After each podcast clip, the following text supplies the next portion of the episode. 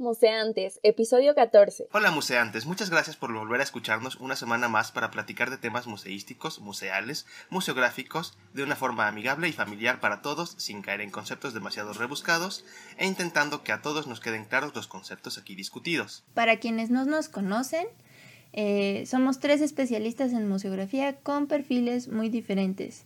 Yo soy Daniela Martínez, soy artista visual. Yo soy Antonio Pirrón, soy arquitecto. Y yo soy Jocabet Daza, diseñadora gráfica.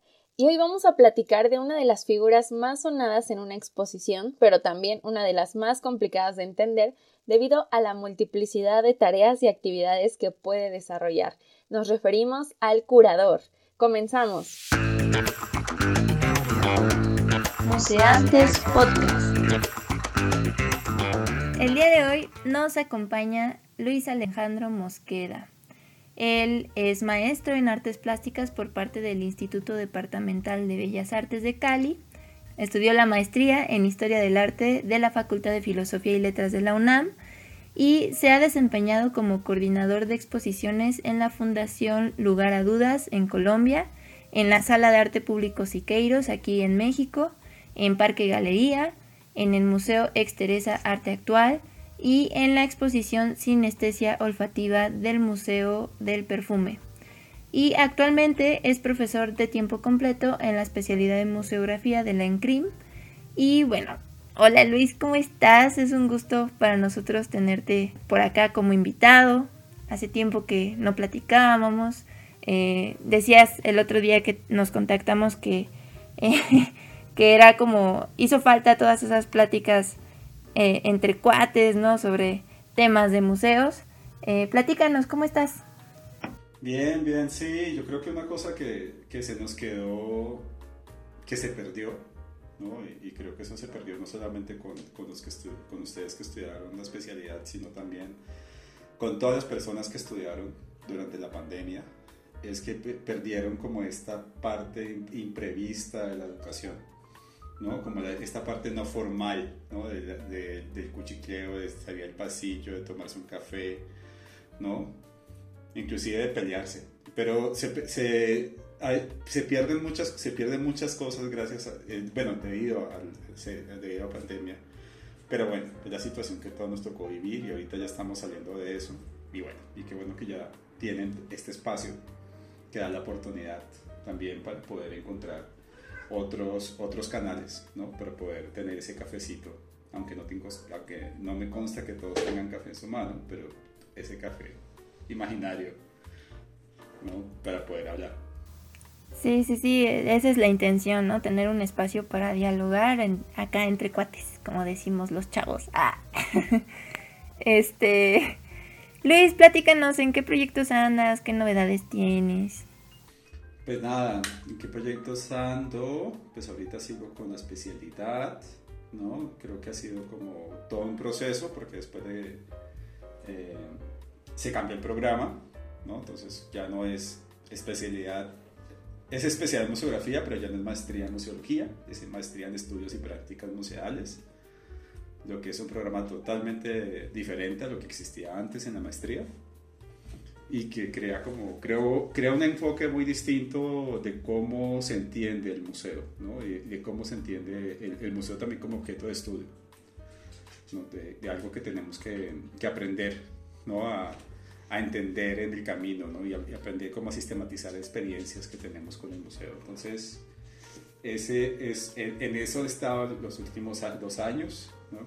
después y ha sido todo un reto tremendo y ahora pues estamos operando el programa y esto ya, ya vamos en la segunda generación y eso también nos da un poquito más de libertad, ¿no? Para ya no estar pensando eh, en los estudiantes y en la escuela, ¿no? Y, y empezando a, como a, conectarse con otras cosas, ¿no?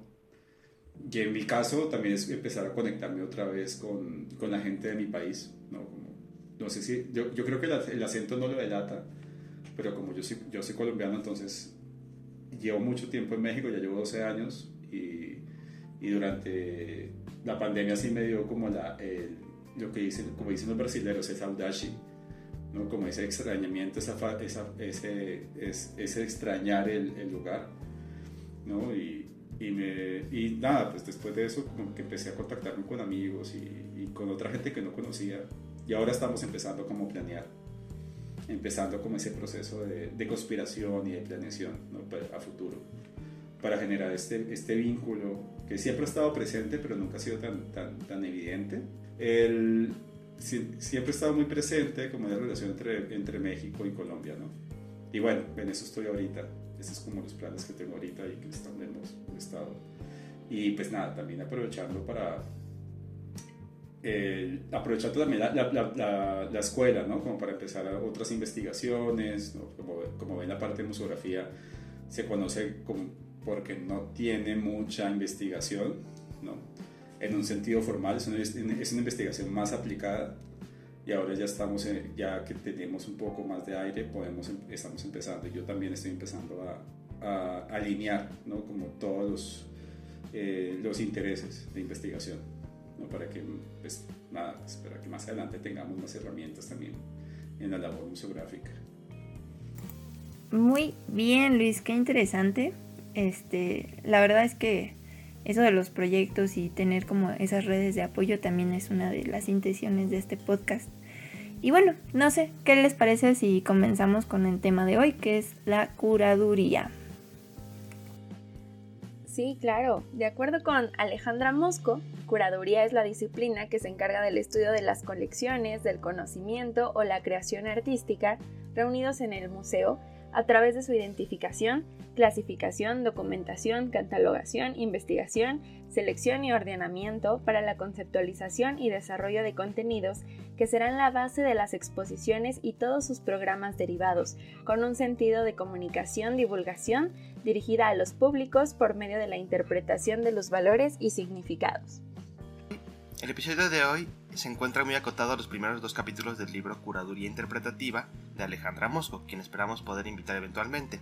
En este libro, Alejandra busca desenmarañar una serie de conceptos muy arraigados en el lenguaje de los museos que suelen entremezclarse y perderse los unos con los otros una y otra vez. Esto nos lleva a preguntarnos, eh, ¿qué es un curador y cuáles son sus diferencias con un museógrafo o con un museólogo?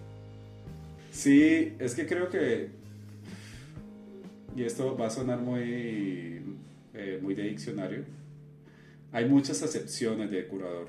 ¿no? O sea, hay, hay tanto, tan, tantas definiciones de curador como hay de, de, cultura, como hay de patrimonio, como hay de arte. O sea, para mí, ¿qué es un curador? Para mí, en, mi, en mi práctica, tiene que ver con alguien que entiende la gestión de, de un proyecto expositivo o un proyecto artístico, pero también entiende la eh, pero también puede dialogar desde la parte conceptual, ¿no? con las personas que ejecutan o que operan el proyecto. ¿no? Llámese artistas, gente del, museo, eh, visitantes, etc. ¿no? Es, sí lo veo más como una figura de mediación y que no necesariamente tiene que ver con colecciones, o sea, es, digamos, en, en, ciertos contextos, ¿no? por ejemplo, en el INA, claramente vas a pensar en colecciones, ¿no? Eh, en el INBA en algunos museos, ¿no? si pensamos en el caso mexicano, pero hay veces no, no hay tanta relación con colecciones, sino con prácticas, ¿no? y con unas prácticas... Eh, y, y esas prácticas no es, es más como una, una ayuda a articular para que esas prácticas sucedan. Es decir, ¿no? las prácticas eh, artísticas no siempre tienen un, un lugar ¿no? definido desde el que estamos hablando. Es que cuando, bueno, me regreso dos pasos. Como yo he trabajado más en arte contemporáneo, es, en arte contemporáneo la figura del curador es extremadamente, se disuelve, se disuelve muy fácil. ¿no? Es muy abierto, es muy difícil de definir, o sea, y aparte es, sí, sí la curaduría es algo que tiene que ver con, con enunciaciones, entonces si yo me enuncio como curador, ya soy curador, y lo que cierra e, esa, esa enunciación es la práctica, la, la, práctica curatorial. ¿no? Pero todo empieza con que yo diga, soy curador, así como cuando yo decidí ser artista y fui artista. ¿no? O cuando decidí ser músico y soy músico, ¿no? Y, y, es así, es como, es como una decisión que tú tomas primero personalmente, pero también se toma, se puede definir institucionalmente, ¿no? Y en ese sentido es también esta persona que puede, por una, institución le puede llamar curador, aunque no tenga ninguna creencia de curador. ¿No? Eso, eso, eso, era algo muy común en los 90. Escoger a alguien que sea el curador y que no, no tiene, que se forma es en la práctica curatorial. Por eso es que es, y creo que en ese, y por eso es que ustedes se van a encontrar con estos, con estos programas de, de enseñanza, de, de, prácticas museales, prácticas curatoriales, ¿no? Por, eh, de prácticas artísticas, porque la, lo que define tanto la curaduría como los, artistas, los artistas como la gente de los museos es la práctica. Entonces por eso es que, que no es tampoco una, una, definición tan cerrada. ¿no? Puedes encontrar un tipo de curador en un lugar, un tipo de curador en el otro, y no necesariamente está limitado a lo visual, ¿no? que creo que eso es como algo que nosotros, como la, digamos, el, el, gran, como los, las grandes coordenadas que tenemos de los curadores es, tiene, o, o los grandes rasgos más bien, más, más que coordenadas serían los rasgos, ¿no? Eh, conoce mucho de imagen, ¿no? iconografía y sabe historia. Ese es uno obviamente sabe escribir, por ende, porque como sabe historia sabe escribir. Y ya. Pero hay curadores que no son eso, ¿no? Entonces también hay curadores que son, eh, pues, los de arte sonoro, saben, vienen de otro linaje muy distinto. Sí, de, de música, de composición, de ingeniería en audio, ¿no? Sí, son un linaje totalmente diferente. Los curadores de arte oloro, que es algo muy nuevo, muy nuevo entre comillas, ya algunas pocas décadas, también es otro linaje, ¿no? Porque van entendiendo como esta, esta relación con el olor, ¿no? Lo de video, pues claramente es entender como todo lo, lo video, pero no, no, solamente entiendes el video desde el artista, sino desde la tecnología del video, ¿no? Desde la cinematografía. ¿no? Muchos de los curadores, hay un curador con el que he trabajado que es Iván Enesa y él, y él, es, él es videoartista, pero es curador de, pues, también de videoarte y de instalación. Y él tiene un muy vasto conocimiento del cine, por ejemplo, ¿no? y, también del, de, del videoarte. Y del videoarte en México te, se puede sentar y te puede contar toda la historia del videoarte en México. ¿no? Y así quién se metió con, bueno, también todos los chismes, ¿no? Quién se metió con quién y por qué salió este el proyecto, o sea, todo se lo sabe porque él lo ha vivido y él lo entiende y entiende que todas esas, minucias son importantes. Pero bueno, regresando a esa pregunta, que es un curador, yo creo que es una, es una, dentro de las grandes excepciones, pues es alguien que propicia y que, y que propicia una, un fenómeno cultural. Si yo llegara, lo definiría así. Si, yo, si lo tuviera que resumir, sería así. Sí, ¿no? También podría ser como un intérprete de significados, un intérprete de, de obra, de arte, ¿no? Para llevarlos a un nivel espacial. Sí, también puede ser, aunque lo que, lo que hay distinto con los intérpretes es que al, curador no le importa tanto el visitante. Eso no se dice, Luis, porque técnicamente sí debería de importarle, porque una exposición está enfocada a un público o va dirigida a un público, ¿no? Pero en la práctica a veces eso no pasa. No, yo, más bien yo, yo, reformularía y diría muy pocas veces está interesado en los visitantes, ¿no? O sea, no, no, no, hay que darle esa, esa, posibilidad de... No, porque la, la, en realidad está pensando en, en, la colección, está pensando en el tema, está pensando qué quiere decir. O, en la justificación. En la justificación, ¿no? En el marco pues, teórico, no discursivo que está manejando. O algo que tampoco se dice es que muchas, o en algunas ocasiones está pensando en la galería, ¿no? También es como, como algo, y en las colecciones, ¿no? O sea, también hay, hay todo un juego de negociaciones detrás de eso, ¿no? Y que nosotros no vemos porque pues no entramos a ese nivel, ¿no? Cuando, cuando vamos a exhibición, pues bueno, sí podríamos entrar si vemos los, los como los, eh, las empresas que participan en la exposición, pero bueno, eso es otro cuento. La, sí, sí, la curaduría no. Y sí, y, sí hay un abandono tremendo hacia, hacia el visitante. Hay una poco, un, muy poco interés hacia qué, qué tanto lo que se está mostrando se quiere, qué se quiere comunicar con lo que se está mostrando, ¿no? Pero también eso viene mal entendido, creo yo, y es que se da por sentado que la práctica artística comunica, ¿no? Y eso es un, eso es un problema porque no, la práctica artística comunica si tú conoces el lenguaje de la práctica artística. ¿no? Entonces, eso, y eso a mí me, eso me, me, recuerda algo que yo, yo, yo por ejemplo, ya, eh, pues como yo estudié en una escuela de Bellas Artes, es Bellas Artes porque teníamos música, ¿no? es música, teatro y artes visuales. Y una de mis compañeras de artes visuales le gustaba mucho la música y yo nunca entendía nada. O sea, yo la acompañaba a todos los conciertos. Yo no entendía absolutamente nada.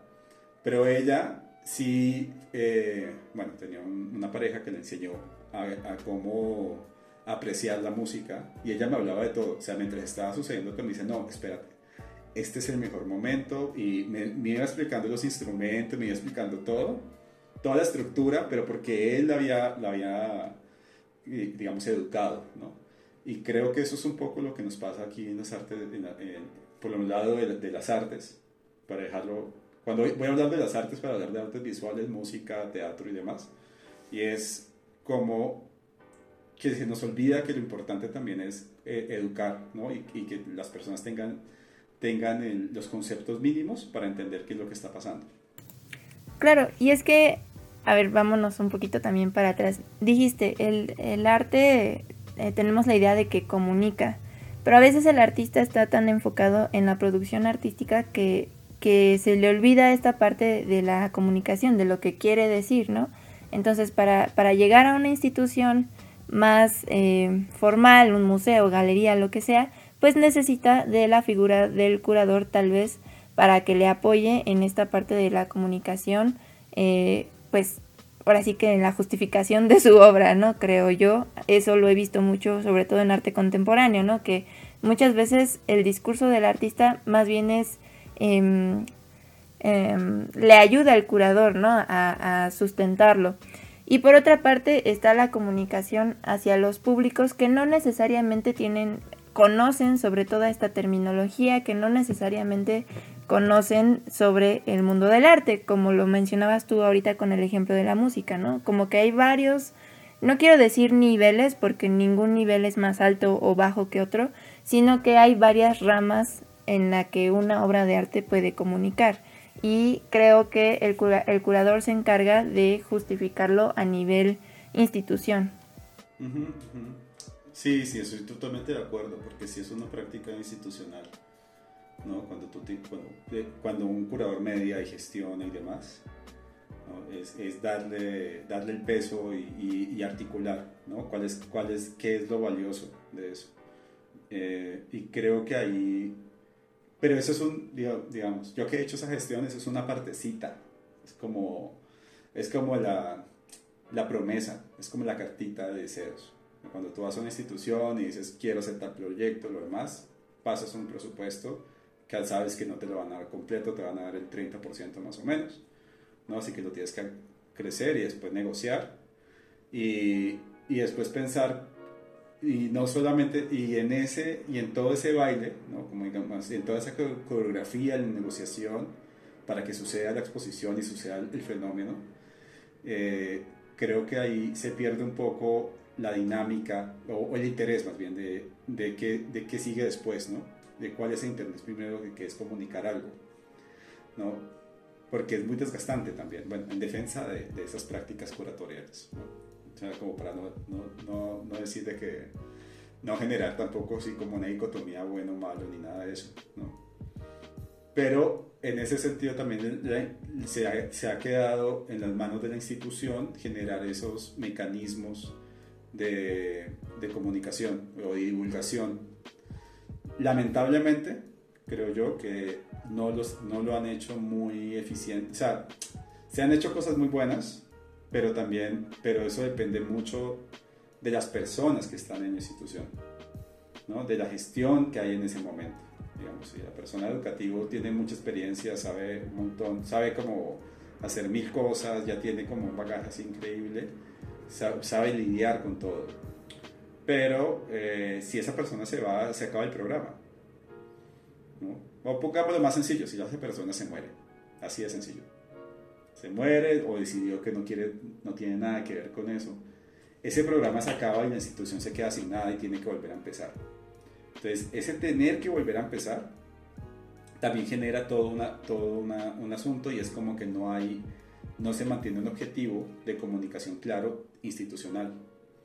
Entonces, si tú llegas con un proyecto curatorial artístico que ya está curado y demás, ¿no? Y la institución también no tiene un objetivo comunicacional claro, pues están dos, dos eh, sujetos eh, intentando comunicar algo, pero no saben qué quieren comunicar. ¿no? Es como estar hablando eh, español y portugués. O sea, yo, creemos que nos entendemos, pero no nos estamos entendiendo realmente. ¿no? sí estamos intentando como establecer un diálogo en el portuñol, pero ese, ese puente del portuñol no, no, no está llegando a nada. ¿no? Y bueno, claro, pues hay, han habido un montón de, de experiencias que, que han sido muy valiosas, pero nuevamente y ahí vuelve el asunto. Como no hay como ese objetivo de comunicación, no se rescata esa experiencia y se vuelve un asunto muy, muy difuso. ¿No? Para mí, yo, yo pienso, bueno, un paréntesis de la historia de mi vida. Mi, hermana trabaja en un museo también. Nosotros somos gente de museos. yo, yo estudié artes por mi hermana. Y, y, mi hermana trabaja en un museo, pero ella, ella trabaja de guardia de sala en el Metropolitan desde hace como 15 años. Y yo lo que, y con ella, yo siempre pienso de cómo se desaprovecha la figura del guardia de sala. ¿no? Porque es como que él es el primer contacto con el público y ni los formas, ni nada. Y mi hermana pues estudia artes visuales, ella sabe historia del arte, entonces donde la pongas, ella se lee las cédulas, se lee el, catálogo, se lee todo y ella se sabe todo lo de las salas. Ella da unas, unas increíbles visitas cuando, cuando una vez que fui a Nueva York me dio una visita buenísima. Y, y, creo que ahí se está desaprovechando como es, genera ese mecanismo de comunicación porque no solamente es del curador y el artista, sino también de la gente de, que se encarga de educativos, pero también es del guardia de sala, pero inclusive la señora de limpieza. Porque si no llegamos a un punto en que todos podamos entender lo mismo, no vamos a hacer nada. ¿no? Es como una pequeña democracia. No es como, yo siempre he visto los museos como unos pequeños países, o sea, si todos no estamos como en, el mismo plano, y es algo muy desgastante porque no se ha, no se ha hecho. Los pocos museos que lo han intentado, pues las, las, pues las gestiones de los museos, bueno, las direcciones de los museos son muy cortas, no pasan de los sexenios, entonces cada sexenio se está, está renovando una institución que en su infraestructura se mantiene, pero sus objetivos de comunicación todo el tiempo están cambiando. Todo el tiempo están cambiando y están cambiando como son de lo, de lo que lleva cada sexenio. Entonces, bueno, eso en el caso de México, por ejemplo, en el caso de Colombia es, es el mismo objetivo y, y es muy difícil que cambie porque los curadores duran décadas, duran 20 o 30 años en su puesto. Y los, directores, perdón, duran 20, 20, o 30 años y hay que esperar a que se muera para meter a alguien ¿no? que pueda renovar, pero ya pues todas las ideas nuevas pues se vuelven viejas después de unos 5 o 6 años más o menos. O sea, bueno, ponle 10 a lo mucho. A los 10 años siempre hay que renovar. ¿no? Es, como un asunto cíclico ahí. Pero sí, resumiendo, creo que el asunto comunicacional en la curaduría es muy, muy, muy difuso. ¿no? Y si lo vemos desde el lado del público, si lo vemos desde el lado del relato, la historia del arte y demás, es, es, es claro, pero, pero desde, desde el visitante no, Oye, eh, en cuanto a la divulgación o la difusión, ¿cuál es el rol del curador? Es que la divulgación también es un tema, esa pregunta me gustaba mucho porque eh, la divulgación es algo que está, que supera un poco a la curaduría per se. No, no sé si ustedes ahorita ven eh, a los divulgadores de la ciencia por TikTok, ¿no? Hay un montón de divulgadores de la ciencia hay inclusive divulgadores médicos de la medicina. ¿no? O sea, hay divulgadores, ahorita la divulgación tiene un rol eh, muy como atomizado en todas las redes, ¿no? inclusive en la vida diaria, ya hay mucha gente que hace divulgación. Eh, y creo que en ese sentido, pues la curaduría está un poco entre las dos, porque por un lado hace, tiene que divulgar, porque tiene que saber hacer eh, pertinente la práctica que está, que, está, que está, con la que está trabajando, pero también tiene que difundir, porque si no, no, no hay mucha gente que conozca qué es lo que, con quién que estás trabajando y demás, pues también es como si no existieras. ¿no? yo creo que no es que uno sea más importante que otro o que uno pese más, más que otro, eh, sino que los dos se, se complementan. ¿no? Yo siempre he visto la, divulgación, la, difusión, por ejemplo, como algo mucho más rápido, ¿no? Y, y, lo digo porque eh, yo no sé nada de diseño, pero mi esposa es diseñadora gráfica y yo por observación he aprendido algunas cosas. Y una cosa que tiene el, el diseño es que sí está más preocupado por el lado de la difusión, pero una difusión de cómo generar los, los los mecanismos para que la difusión sea clara, para que cuando llegues al momento de divulgación pueda suceder. Es que si no hay difusión, no hay divulgación.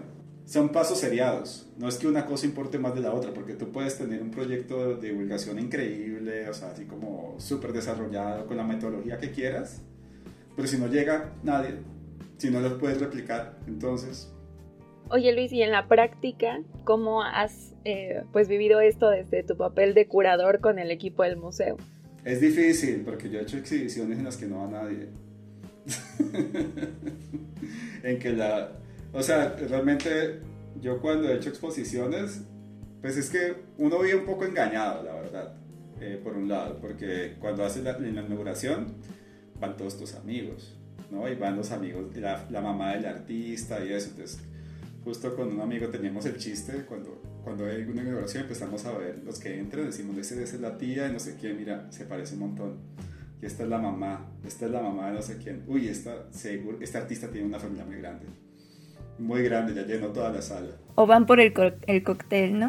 Ah, los famosos casa cócteles son increíbles, son, todo son todo un gremio, son un gremio, deberían, tener su credencial. Pero sí, sí, no, es que es, sí en las, eh, digamos que la, bueno, por el lado de la divulgación de, las inauguraciones, siempre a la inauguración se le da más peso, pero no se le da peso como a todo el programa de la exposición. a los tres meses muchas veces no sucede nada. Y es por eso que luego no vuelves a ver al curador, sino hasta que se recogen las obras, ¿no? se desaparecen. Se desaparecen muchas veces. Y eso es muy triste, no hagan eso, curadores, por favor. Sí, pero también hay que, en defensa de la práctica curatorial, puedo decir que está, también no está muy bien paga. o sea, lamentablemente el sector cultural eh, conlleva muchas malas prácticas, pero tienen que ver también con el, con, con esta, eh, con el, qué tanta atención puedes poner a un proyecto si no, si ya, ya cumpliste con todas tus tareas. ¿No? O sea, cuando ya todos están así como dicen, no, yo hago esto porque hasta aquí me pagaron y tengo que hacer otro proyecto. ¿no? Y creo que sí es, bueno, pero sí, sí, sí respondiendo a tu llamado, sí estaba, creo que más bien desde el inicio hay que pensar que hay que, hay que cuidar y atender la exposición, ¿no? Y no pensar de que la exposición es la inauguración. ¿no? Y, y, y yo creo que, lo, por ejemplo, en la especialidad lo hemos intentado hemos intentado transmitir esa idea, pero no lo hemos hecho de forma muy eficiente. ¿no? Porque es, es, muy difícil mantener un programa, o sea, como un programa de dos meses, tres meses, diseñado, tal, tal. Necesitas un equipo más grande. Y más si no es pagado, ¿no? Y más si no es pagado, ¿no? Entonces sí, sí, sí, pero sí el atender y, el poder eh, desarrollar como, no solamente desarrollar actividades, o sea, yo creo que desde que puedas estar en la sala, yo sería muy feliz si a mí me pagaran una curaduría en la que yo me sentara en un escritorio en la sala a recibir gente y hacer visitas, y hacer visitas guiadas.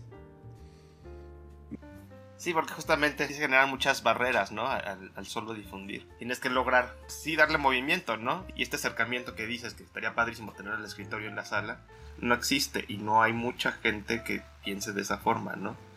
Justo es, ya fue la inauguración, me desentiendo, y pues ya cuando haya eventos de la noche de museos o de la conferencia de prensa o de tal, bueno, ahí, ahí estoy, pero... Sí, ya, ya, ya, han habido algunos proyectos que lo, bueno, que no lo han intentado de esa forma, pero sí han intentado por lo menos como reinterpretar como la, la exposición. Y ya, hubo uno que, que organizaron en, en Tlatelolco hace, yo no sé cuánto, como seis años ya. Creo que fue como años, el Museo Expuesto, que fue una exhibición que duró como un año. Y y sí, y James y Julio, ya era James Sols y Julio García Murillo, y ellos lo que hicieron fue, generaron como varios momentos de la exposición y la exposición cambiaba. Que la exposición no era la misma cada tres meses, cada tres meses hacían un cambio, ¿no? Se movían cosas, movían un núcleo, cambiaban piezas de un núcleo y a los tres meses cambiaban piezas de otro núcleo y así. Entonces cada vez que tú ibas podías encontrar algo nuevo. Entonces después se les dio por, por, corregir sus propias cédulas. Entonces iba James con, una, con un lapicero diciendo aquí se fue, esto es un typo, aquí se fue una, una, eh, un acento, aquí se fue una coma, se fue un punto y él iba así tachando y sacaba un depósito y ponía lo que sí era, mira, así tiene que ser. Y eso que, que era su curaduría. Pero eso se volvía como, como intentar habitar la sala e intentar hacer que la exhibición no, no sea algo muerto, ¿no? Y es que, o sea, muchas veces el curador como que se enfoca mucho, como dices, en las salas de exposición, en la colección, en el artista que estás curando, pero, y como lo mencionabas hace, hace rato también, eh, como que no tiene tanta relación con el público. Desde tu experiencia, eh, ¿cómo se puede relacionar un curador con el, con el público? Además de las visitas guiadas, porque pues sí hemos visto muchas visitas guiadas hechas por curadores, pero ¿cómo podría también relacionarse? Yo creo que hay algo que, que nos falta y es que nos olvidamos que, el, que, las, que quienes visitan el museo pueden ser la gente que esté alrededor. ¿no? Y yo pienso el museo no como un museo, bueno, sino también como una casa. ¿No? O sea, es, como una casa y tú estás invitando a la gente que venga a tu casa y, y hacer esa, esa tarea de conocer el contexto y de invitar a otras personas y de explicarle a otros, fuera del museo, no dentro solamente del museo, sino por fuera, tener como esos mecanismos, puede ayudar, por un lado. Y lo otro también es, es, es, es que eso que dices también tiene que ver con, la, con que la, la práctica curatorial es muy cerrada. ¿no? Entonces uno siempre con el que está hablando, o estás hablando con tus iguales, ¿no? Hablas con tus iguales tus iguales son los curadores, tus iguales son los artistas, pero tu igual, no es el visitante, no es el, público de la exposición, porque al final no es alguien al que, se busque conocer, ¿no?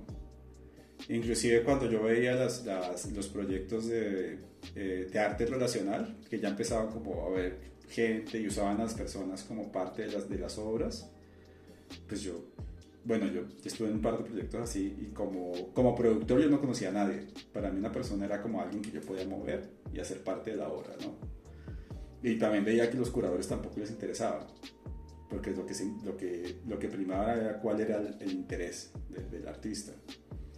Entonces, al, al, final creo que se nos olvida como pues que todos somos, somos seres humanos y lo que nosotros no sabemos, sabemos, hay alguien que no lo sabe. ¿no? Y, y eso, y la experiencia que tenemos es, es, tan, es importante para nosotros, pero también creo que tenemos que hacerlo importante para otros de otras formas. ¿no? Y, y, buscar la forma en que se haga, se haga relevante esa experiencia. ¿no? Sí, hay, hay, hay que, hay que hacer como, eh, sí, hacer valioso ¿no? sí, sí decir que lo que, demostrar los demás que las cosas son valiosas. Y, y miren, y la verdad, si ya hablo, hablo así como sin, sin los trapos, con los trapitos al sol, eh, yo creo que la curaduría también es muy snob. Nosotros somos demasiado snob. O sea, nos interesan como cosas muy snob y estamos en el mundo del arte y vemos inauguraciones y todos vestimos de negro, por de hecho estoy de negro. No, y así como que hay todo una, un, un montón de mecanismos snobs, porque nos sentimos cómodos al estar encerrados. Cuando empezamos como a, a, a, buscar ese diálogo con otros, creo que, que eso sí nos, nos complica la cosa. ¿no? Porque no, no hay una reafirmación de lo que somos. Y eso, y ahí sí, ahí sí está terrible, porque nos podemos enfrentar a problemas también que son reales, ¿no? Y problemas reales a los que no, no tenemos las herramientas para, con las que podamos lidiar, pues. Sí, justo, muchas veces se vuelve la curaduría más para uno mismo que para un público, ¿no? Entonces, para tú lograr eh, satisfacer una intención que tú tienes, más que para lograr transmitirlo, transmitir el conocimiento. Y en ese sentido se parece la práctica artística. ¿No? O sea, la práctica artística puede ser así, pero también yo encontré una cosa muy buena en estos, en estos meses. Como, como ven, yo, hay muchas cosas que yo las he aprendido por puro osmosis y, asimilación. ¿no? No, no, he leído nada últimamente más, de, más que de, las cosas de la escuela. Pero en las discusiones que tengo con mis, bueno, en las conversaciones que tengo con mi esposa, ella, está, ella empezó a leer de neurociencia y empezaba a hablarme de, del cerebro y de, y de qué tan importante es que aprendamos cosas nuevas, ¿no? que el cerebro aprenda cosas nuevas para la vejez. ¿no? Ella está súper, súper obsesionada con la vejez. ¿no? Entonces yo decía, oh, sí, qué interesante. No, pero después de un tiempo ya me, ya me cayó el 20. Yo decía, yo al principio no lo entendía. Yo decía, ¿por qué no hablabas de neurociencia? Yo no entiendo nada de eso. Yo no sé nada. Yo, no, arte, curaduría, ya. Fo. Pero después yo decía, pero ¿por qué nosotros, eh, si hablamos de aprender cosas nuevas, si hablamos de, de cambiar, también de, de, de reconfigurar eh, prácticas en la realidad, estoy hablando de arte. Los artistas tienen esa capacidad de reconfigurar y de pensar otras cosas y, y también de, estirar como los límites ¿no? de las prácticas. ¿no? Y eso también, y eso inclusive es bueno para la salud. O sea, nosotros somos, somos útiles para, para algo, porque ese ha sido mi show durante toda la pandemia, ¿para qué sirve pinche arte? ¿No? ¿Para qué servimos? ¿Para qué somos útiles en realidad? ¿No? Y, y ya, como ya desde hace un mes dije, no, somos útiles también para la, la sanidad, para la sanidad mental. ¿no? Si podemos ayudar a que la gente, si tuviéramos esa conciencia y la pudiéramos poner en práctica, podríamos ayudar a que muchas personas eh, conocieran otras cosas, o sea, vivieran otras experiencias y eso puede ayudar a que puedan reforzar su sanidad mental. Es un tema gigante, todo lo de la neurociencia está ahí en padre. Yo algunas cosas he leído, muchísimos, y, y, además hay como, como equipos en contra y equipos a favor y se tiran y está, está interesante, está divertido. Oye, vamos a hacer una pausa para eh, hacerle una pregunta a nuestros escuchas. ¿Qué es este tema tan sonado últimamente de la curaduría en las redes sociales, en el Instagram? ¿Realmente es curaduría? ¿No es curaduría? ¿Solo es pretensión? ¿Es no? ¿O, qué, de qué se trata este, este tema? Pues es que, bueno, yo entiendo que lo que Toño se refiere es cuando la gente se autonombra curador por decidir qué fotos va a ir subiendo y pues no sé, o sea, no puedo decir que ellos piensan en un diálogo que van a tener sus fotos como tal, o no sé si se seleccionan por color o por formas, como en, su galería. Sí, justamente eh, hay, hay muchas... Eh, dentro de las redes sociales, los influencers hablan mucho de es que yo curo mi cuenta de Instagram, es que yo curo mis Twitters, yo, yo hago curaduría de lo que voy a postear en tal. Y pues realmente, bueno, desde mi punto de vista no siguen como un criterio muy específico, solo es como, como mostrar su día a día o, el contenido general de su canal, pero eh, pues se utiliza mucho ese término, ¿no? Bueno, yo no, no estoy tan en contra, fíjate, porque básicamente un curador se define por, por ser alguien que puede seleccionar obra, que puede hacer seguimiento de algún planteamiento, y que, y que quiere exhibirlo. Y exhibirlo pues también incluye a las redes sociales, o sea, no, no creo que esté tan mal utilizado el, término, sin embargo pues, pues sí, eh, no se hace de una, desde una rama eh, pues totalmente institucional o tan profesional, ¿no? Yo creo que el término pues hasta hace poquito, eh, hablo unas cuantas décadas, no existía, ¿no? Entonces, eh, yo creo que poco a poco, conforme esta práctica sea un poco más común a nivel eh, profesional, pues también se va a utilizar el término a nivel, eh, cotidiano, creo yo. Y como Luis decía al principio, si alguien se autonombra curador, ahí está el curador. Sí, yo, yo puedo, ahorita que ya, ya empezaron a sacarlos, sí, yo pienso que sí. O sea, es inevitable, es inevitable que haya un reduccionismo de las prácticas. Recuerda que, que hay una cosa más grande que la curaduría de arte, la curaduría urbana. ¿No? O sea, la curaduría urbana, no sé si usan ese término acá. ¿No usan el término curaduría urbana? Bueno, en Colombia hay una cosa que se llama curaduría urbana, pero eso es, eso es de décadas, o sea, eso no es de hace 20 o 30 años, lleva muchísimo, muchísimo tiempo. Y es la gente que se encarga de ver si el edificio tiene la forma o no de, o sea, como es como, se lleva con la, con, con todo el, el, contexto en el que se va a construir. ¿no? Entonces hay como toda una revisión y demás. No sé qué tan eficiente sea, no sé si funciona o no, pero existe la curaduría urbana. Aquí son, son los planes de ordenamiento, ¿no? O sea, justamente que te dicen, la banqueta tiene que medir tantos metros y tu edificio puede medir cinco veces la altura de la calle y, y puedes utilizar marquesinas de tal material, etcétera. Sí, justo. Es como dice aquí, función pública para verificación del cumplimiento de las normas urbanísticas y de edificación vigentes en el distrito o municipio a través del otorgamiento de licencias de urbanización y, construcción. Sí, entonces, digamos, esto es una excepción de curaduría que no tiene que ver con la cultura, pero pues también nos afecta, ¿no? Pero que también, digamos que si, si estamos en una zona histórica y, vamos a poner un edificio así que no tiene nada que ver, entonces pues se, se le pide que tenga algo, ¿no? Pero también que, cumpla con todas las normas y demás. ¿no? Entonces, yo creo que la, el uso de la palabra curaduría a mí me parece como... A mí no me afecta, yo creo que es importante que, que los términos ¿no? se, se, se, conozcan, bien o mal, se conozcan y, y, se puedan utilizar en otros contextos. ¿no?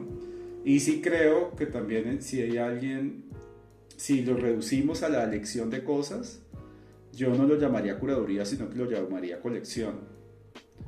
¿no? Mi colección de tal cosa y mi colección de tal otra, ¿no? Porque la curaduría es como el acto de curar, pero en realidad el, producto es la colección. Es como el, como el conjunto, ¿no? De cosas.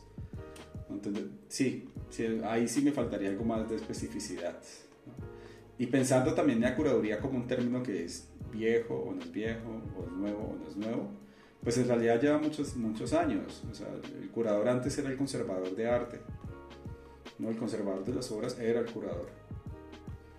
¿no? Y, ya un tiempo después, como los conservadores hacían justo las exhibiciones, digamos que la curaduría se volvió curaduría cuando estas personas de que trabajaban en museos empezaron a hacer exhibiciones temporales. Entonces ahí se convierte en curaduría. Y es que eso nos regresa a, otra, a otra pregunta, ¿no? Porque si tú vas en la, en la calle y le preguntas a cualquier transeúnte qué es un curador, pues no lo conoce. Si le das un poquito de, contexto, dice, ah, pues es el restaurador, ¿no? Todavía se, relaciona mucho la figura del curador con el restaurador e incluso se llega a confundir con el museógrafo, con otra figura de, museos, ¿no? Eh, aquí en México, en, el IMBA, yo no he visto que un curador tenga un puesto específico como curador en, en el museo. Más bien he visto que pues el curador fue también, es también el director o el curador eh, viene aparte, ¿no? Es, está contratado, ¿no? Entonces, creo que por eso existe tanta diferencia o, confusión en, la figura del curador. Sí, y sí, sí, es que ahí, ahí está el asunto, es que sí es un término que no, que es muy difícil de, de atajar. No, y que depende mucho del contexto y demás, y lo que dices es cierto, o sea, no existe un contrato de curador en el INBA. En el, INBA, en el, INA tampoco, en el INA no existen los curadores, existen investigador y museógrafo, y el curador no está por ningún lado. Entonces, ahí también está, es como, la, como lo que decíamos, de, lo, escuchaba también del museólogo, el museólogo no existe, no existe laboralmente, no existe es como el museólogo es alguien que, que investiga a, los museos y que entiende las teorías de los museos, pero no existe un puesto de museólogo. Sí, y también, por ejemplo, está la confusión con, con, la figura del comisario, que creo que es más de España, ¿no? O de otros países. Aquí comisario no, casi no lo escucho, pero de otros países sí. Es que se usa, el comisario aquí en México se usa mucho cuando hay movimiento de obra de un lugar a otro. ¿No? Pero no se usa con la acepción de comisario igual curador, ¿no? O sea, ese no, no, no existe. Por eso es que acá existe un, bueno, existía, va a haber, esperemos que vaya a haber en algún momento, la diplomatura en comisariado y gestión de exposiciones. ¿no? Que esa era una diplomatura que, que se impartía en la escuela, pero era comisario, ¿no? Y es, y es una tarea muy específica. Tú acompañas las obras, das seguimiento, ves el montaje, ves que todo quede bien y te regresas. Ahorita que después de que traen la exhibición, lo mismo, acompañas las obras, das seguimiento, ves que llega la bodega bien y ya. No sé si hay como todo un mundito ahí. Pero sí es, es pero también es un asunto de creo que hay una en, la, en, las prácticas culturales y sobre todo en los museos vivimos como ese eterno eh, con, eh, como como esa eterna indefinición o, ese, esa falta de, de, consenso más bien. Nos falta consenso entre todos, o sea, no, no, no logramos uh, llegar a, a, un acuerdo de qué es qué cosa. Entonces que cada quien usa las cosas como, como quiere, ¿no? Y, y creo que, que, eso es así como... Eso, eso, eso, y eso es resultado también de, de que como son prácticas que suceden se, han, se, han, construido en el hacer, cada quien lo, lo, según su tradición lo nombra, lo enuncia. ¿no? Entonces eso es complicado, eso es muy, es muy complicado, ¿no? porque es como si, eh, no sé, eh, Antonio como es diseñador industrial, usa una terminología, bueno, perdón, es arquitecto, es arquitecto, entonces usa una terminología muy específica para hablar de ciertas cosas, mientras que Daniela le, le dice otra. ¿no? Y Seguro Joca tiene otra terminología, ¿no? Porque son formaciones distintas, aunque inclusive aunque estén en la misma universidad, los enfoques son diferentes, ¿no? Entonces, y eso puede volverse un problema como puede no serlo, ¿no? O sea, como muchas veces cuando yo voy a hacer un proyecto, yo primero que pregunto es como, bueno, ¿a qué, le, a qué llamas eso? ¿No? O sea, como, o sea, vamos a hacer esto. Yo a esto le llamo esto, a esto le llamo esto y a esto. ¿Estamos de acuerdo que se llama así? Sí, bueno. O me dicen, no, no, esto no se llama así. ¿No? Y es bueno, entonces, ¿cómo lo quieres llamar? Entonces ya, como que llegamos a un acuerdo, porque si no, ya cuando empieza el proyecto nadie se entiende. Es como, como la, la, eterna torre de Babel. Y los museos y el mundo de la cultura es un poco eso. Es una torre de Babel. ¿no? Es como que todos tenemos terminologías y tenemos formas de comunicarnos distintas. Y hasta formas de actuar distintas, ¿no? Por ejemplo, van y te dicen, baja tantito esa obra de arte que está muy alta, pues los arquitectos tendrán muy en claro cuántos centímetros, preguntar cuántos centímetros se va a bajar y personas como yo, artista visual, pues seguramente diremos, no, pues aquí se ve bonito. Entonces, pues sí, hasta las formas de actuar son diferentes. Y ya para, ya para ir cerrando, ¿Cuál crees que es el principal reto que enfrenta la curaduría hoy en día, ya con todos estos avances tecnológicos y cómo se han implementado nuevos formatos? Bueno, pues es que yo, creo que la, no, no, es, no, es, solamente el reto de la práctica curatorial, sino que creo que tenemos un reto en todo el campo cultural. ¿no? Porque, bueno, no, no, es que no quiera contestar la pregunta, pero primero voy a plantear el problema. Eh, en realidad, para que haya curaduría también tiene que haber un museo y un museo que esté funcionando y que tenga todas las condiciones. ¿no? Digamos, si te quieres enfocar como en la curaduría, ¿no? si quieres ser como muy específico y atajar todo el asunto a la curaduría, y creo que nos preocupa mucho la programación y desatendemos el, el lugar. ¿No? O sea, nos preocupa mucho lograr una, que, que, el museo tenga, o el museo o el espacio museal, llámese museo, galería, espacio cultural, etc. Está muy preocupado por la programación, pero no está tan preocupado por su propia operación. Entonces, creo que la, la, curaduría puede llegar y señalar esas cosas, o sea, ser un poco más, más evidente, ¿no? porque nos, en cierta medida las, eh, la, la, curaduría se vuelve un poquito como el, el, distractor, ¿no? Es como, ¿ves? ¿Ves que sí funciona? ¿Ves que sí hay cosas? Entonces estás con curadores, y estás con exposiciones, y estás con artistas, cuando hay problemas de fondo que no se están tocando, ¿no? Y creo que ahí lo que, el, reto realmente es como es hacia el curador el, el, poder informarse y el poder entender a conciencia qué es lo que está haciendo. Hacia el museo el poder entender que, que, tiene que ser sostenible y tiene que cambiar y que no puede seguir siendo lo, lo mismo. Pero también al, al, curador por otro lado porque tiene que, que no alejarse de la realidad.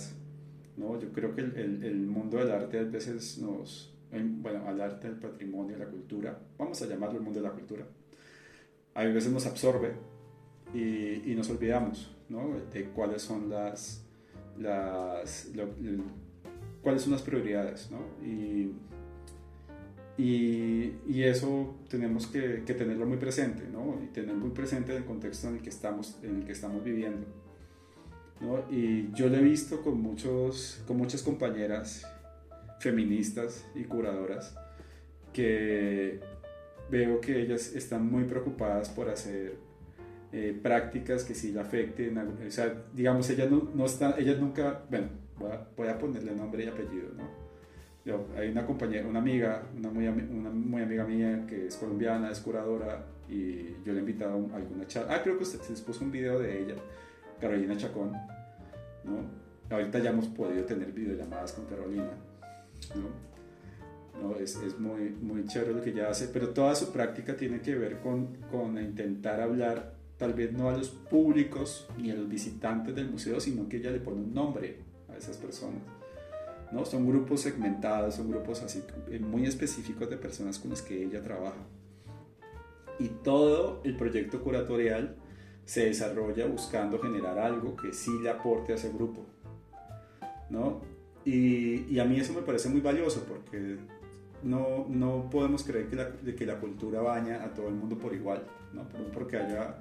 La exhibición no es el cine, o sea, la, la exhibición es, una, es un asunto mucho más lento, es mucho más pequeño, es mucho más localizado, ¿no? Entonces tal vez la, el llamado es como que dejemos de ser tan pretenciosos y pensemos realmente, veamos de ser tan pretenciosos solamente en visibilidad y seamos pretenciosos buscando otra cosa, ¿no? Y hay algo que yo vi cuando fui a, a Colombia y, eh, en este viaje y fue una, una, exhibición que hizo una amiga que, que hablaba de, del estallido social en Colombia. Y, y, a mí me gustó mucho, bueno, obviamente yo soy bien criticón también, hay cosas que no me gustaron y otras, pero me gustó mucho como el statement, me gustó mucho el statement que yo tenía de la exposición, ¿no? porque ya estaba respondiendo a algo que acababa de suceder y que en la ciudad había una marca. ¿no? Yo salías a la calle y mi ciudad, pero ciudad de, la que yo soy, de Cali, está totalmente marcada por eso. O sea, estaban los grafitis, estaban los, eh, como las, eh, los lugares donde habían sucedido, como los enfrentamientos. No, estaba todo. O sea, yo iba en el taxi y la ciudad estaba como si, si fuera como un perrito golpeado. ¿no? O sea, se sentía la ciudad así como golpeadita, como, como cabizbaja. ¿no? Y, y, y, que yo pueda ver ese, como ese reflejo de la ciudad en la exposición y, y, darme cuenta de que, de que eso está pasando y que está pasando no solamente afuera, sino adentro. Que si hay una relación entre el afuera y el adentro. A mí eso me gustó mucho. Y creo que es ese tipo de ejercicios que siempre podríamos, ¿no? o, o se buscaría. No, no, no, voy a generalizar porque creo que, que la, también la, la diversidad es importante. ¿no? Tampoco Tampoco voy a decir que eso sea todo lo que hay que hacer, pero creo que es como son como tipo de ejercicios que tenemos que empezar a, a pensar, ¿no? Y ejercicios más localizados, más pensados, ¿no? Eh, tal vez el, también yo pensa, pienso mucho en el, presupuesto público, ¿no? A mí eso me, no me deja dormir. Eh, la verdad, no, en serio, o sea, yo a mí sí. Bueno, es, es que lo que sí, sí, no, yo, yo, sí pienso mucho, yo digo, pues es que cuando te dan dinero y el dinero público tienes que pensar como usarlo muy bien y algo le tiene que quedar a alguien, No, no, no se vale que no que hagamos algo que que se gaste nada más por gastar. Sí, que se gaste en un capricho, que se gaste por gastar, que se gaste, ¿no? O sea, es como que sí hay y esto no, y eso a mí me regresa como este objetivo de comunicación que yo no lo pensaría solamente un objetivo de comunicación eh, verbal, racional, pero también hay un, un, un, objetivo de comunicación emocional, ¿no? Y no, aunque todavía me cuesta mucho pensar en, emociones y sentimientos en las exposiciones, pero creo que sí sucede. No sé si lo he en algunos ejercicios. ¿Te, ¿Te, acuerdas de la exposición que hubo en el MUAC? De, estuvo Teresa Margoles en la que ponía una instalación con burbujitas que toda la gente estaba como muy contenta y ya cuando leían que, esa, que el agua de las burbujitas se hacía con con el agua con la que limpiaban los cadáveres en la semifo, ¿no? O sea, eso provocó un buen de ruido, ¿no? Creo que sí hay mucho material para generar esto que mencionas de las emociones. Y bueno, no sé, ya nada más para nuestra última pregunta acá contigo. Eh, ya mencionaste ahorita eh, los proyectos de tu amiga Carolina Chacón, de tu otra amiga también.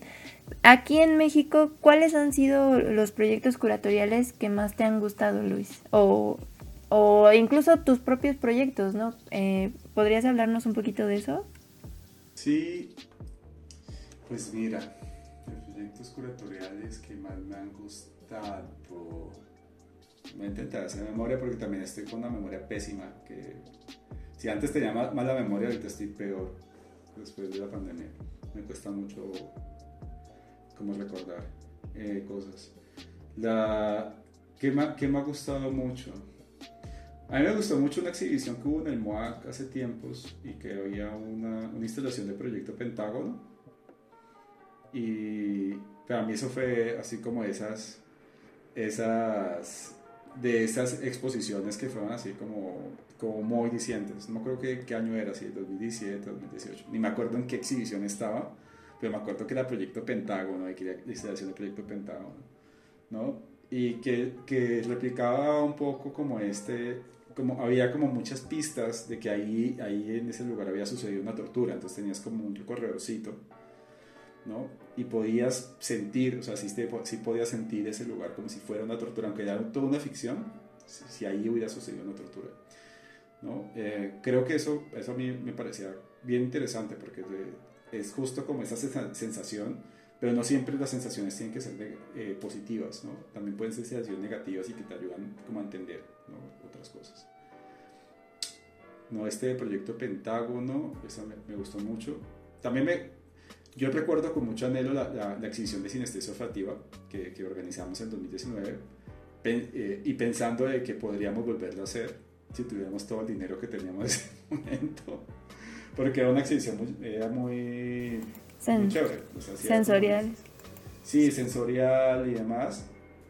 Eh, faltó más colaboración con el museo porque era muy difícil la colaboración con ellos. Pero justo porque era un museo nuevo y pues no, como que no llevaban un, una estructura organizacional. Y eso era, creo que al día de hoy tampoco sigue abierto, no sé. Fue muy complicado. Pero creo que ese tipo de, de, de proyectos son interesantes porque ayudan, digamos, ayudan como a que, a que puedas ver algo distinto, ¿no? Y, algo, y no solamente porque sea distinto, sino porque también te enfrentas como a, a, a sensaciones que pueden cambiarte tu percepción, ¿no? Porque yo ahorita veo todas esas, todas esas exposiciones de inmersivas y no sé qué cosas más, que al final son puras videoproyecciones y pantallas. Sí, y foquitos LED. Sí, y yo lo que, yo lo que pienso ahí es, bueno, pues cuánta energía gastamos, ¿no? ¿Cuánta energía se está gastando? Todos sabemos que una exhibición que tenga videoproyección es horrible porque siempre se tiene todos los problemas. O sea, mantener funcionando todos los equipos es horrible. O sea, necesitas tener como unas, unos recursos muy bien eh, ubicados, ¿no? Me gustó mucho la decisión del grupo porque había encontrado ella se, eh, lo que hizo Sol fue encontrar una, bueno, encontró un archivo de, del M19, del, una, era una, una, libreta, una agenda, la agenda del M19. Entonces cuando el no grupo fue a Colombia en el, en el 81, creo que fue, para el, para el coloquio de arte objetual, ellos pues intentaron contactar ese grupo, ¿no? Entonces yo pensaba como, cómo estas relaciones en Latinoamérica son muy cercanas. ¿No? Y uno piensa que está muy lejos, que, que todos estamos muy lejos en Latinoamérica, pero en, realidad estamos así súper cerquita. ¿no? Y sí estamos viendo los problemas del otro y estamos intentando dialogar eh, esos, esos problemas y encontrar como, como imaginarnos ¿no? esas, esas posibles, tal vez no soluciones, pero esas ficciones, ¿no?